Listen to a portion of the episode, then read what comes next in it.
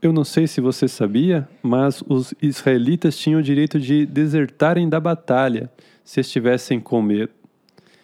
Isso é algo inédito, porque em qualquer outro exército os desertores covardes eram, e até os dias de hoje ainda são, condenados à morte, mas não no exército de Deus. E nem é tão difícil assim entender o porquê. Porque em qualquer outro exército, qualquer braço empunhando uma arma é útil, mesmo que seja o braço de um covarde porque nas batalhas os números de combatentes são importantes, mas números não são importantes para Deus. Na Bíblia nós temos o relato de Gideão. Gideão tinha 30 mil, mil homens quando, segundo a ordem de Deus, ele mandou embora os covardes. 20 mil homens partiram e sobraram apenas 10 mil homens. Ou seja, 20 mil desertaram por covardia. Isso com a anuência de Deus.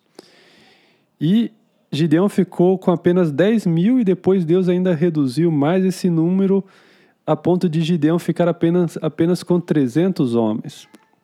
Por quê? Porque Deus queria deixar claro que eles venceriam não pela própria força, mas pela força de Deus. E aí que está. Deus não fortalece os medrosos e incrédulos. Esta ordem para mandar embora os covardes faz parte da lei acerca da guerra, uma lei que Moisés impôs aos israelitas em nome de Deus. Então não é uma lei de Moisés, na verdade é uma lei de Deus. É uma lei que Deus ditou para Moisés. E é também uma lei que vale para nós. É claro que desde que interpretada corretamente à luz do Novo Testamento. Porque os inimigos podem ter mudado, mas o método de batalha não mudou. Que as leis acerca da guerra se aplicam em muitas áreas de nossas vidas é algo que muitos executivos e empresários entenderam melhor do que nós cristãos.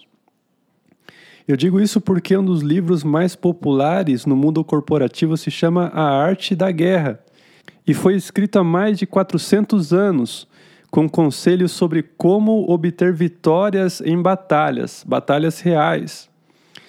E o pior é que tem muitos cristãos que surfam nessa onda, sem terem a menor noção de que nós, cristãos, temos o nosso próprio manual de batalha.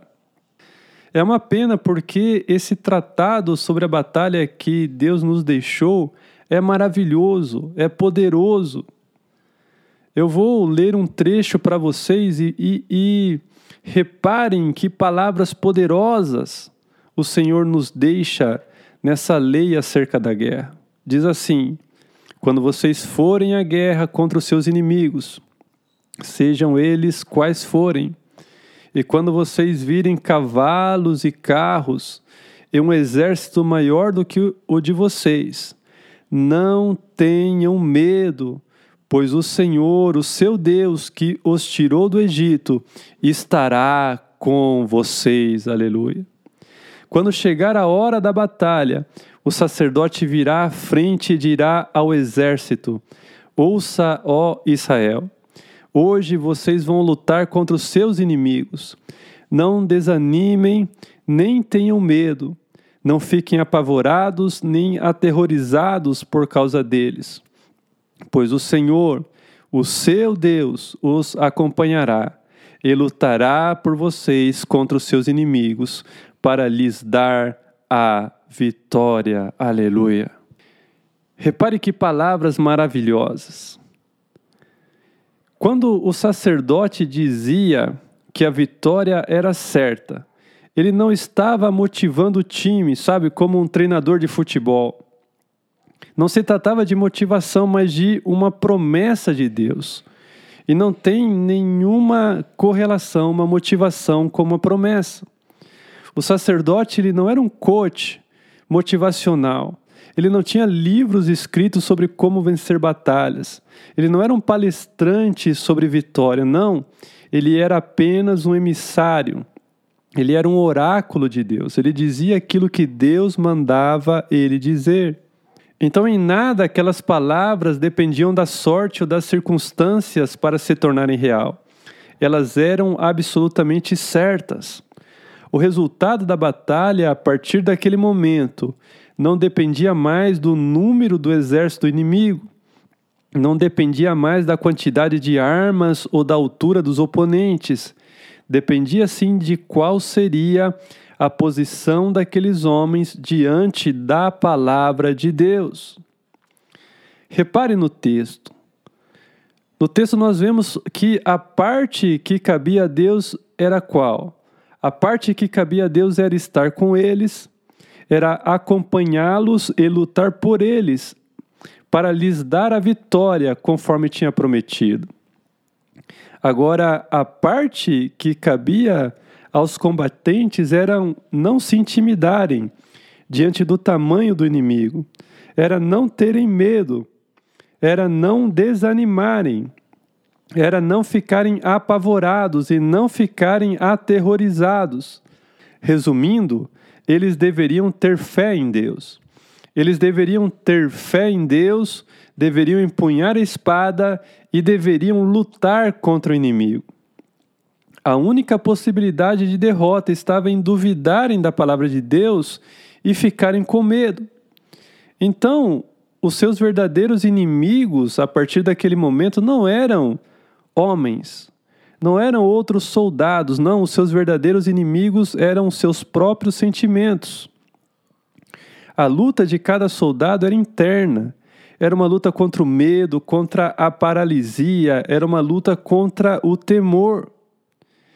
E é justamente por isso que os covardes eram mandados embora. Quanto mais longe eles estivessem da batalha, melhor.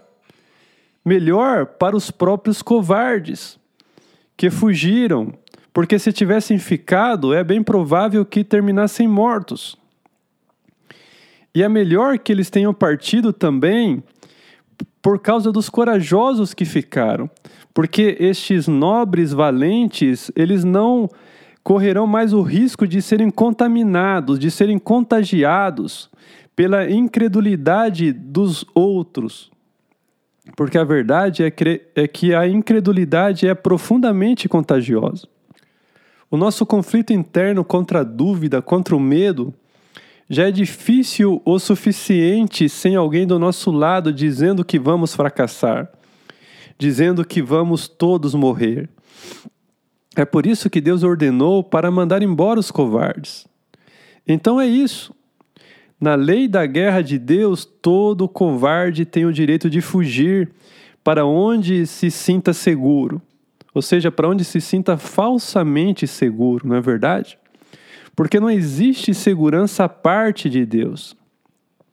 E se Deus está no fronte de batalha, é onde nós devemos estar também. Porque, por mais perigoso que seja ali, ali, na verdade, é o lugar mais seguro para nós estarmos. Por quê? Porque Deus está conosco. Os perigos podem ser imensos, o inimigo pode ser poderoso, mas maior é aquele que está conosco. Os covardes iam embora e então sobravam os corajosos, conforme nós vemos no relato bíblico. Sobravam aqueles que tinham fé em Deus. E estes homens, mesmo que em pequeno número, eles venciam a batalha. E eles venciam a batalha por eles e venciam a batalha também pelos covardes que tinham ido embora. E existem muitas pessoas que são como esses medrosos, pessoas que pegam carona na fé alheia e usufruem do que outros conquistaram pela fé. Sorte a deles que aquelas batalhas podiam ser travadas por terceiros. Mas não é sempre assim. Porque a verdade é que existem batalhas que não podem ser ter terceirizadas. Tem batalha que outra pessoa não vai poder lutar no seu lugar. Tem batalha que, se você não lutar, ninguém lutará por você. Sabe por quê? Porque é a sua batalha. Nós podemos fugir o tempo que for, mas um dia nós nos encontraremos no fronte de batalha. Então nós teremos aquele velho inimigo adiante de nós. E a verdade é que nós teremos que encontrar dentro de nós a fé necessária para vencê-lo.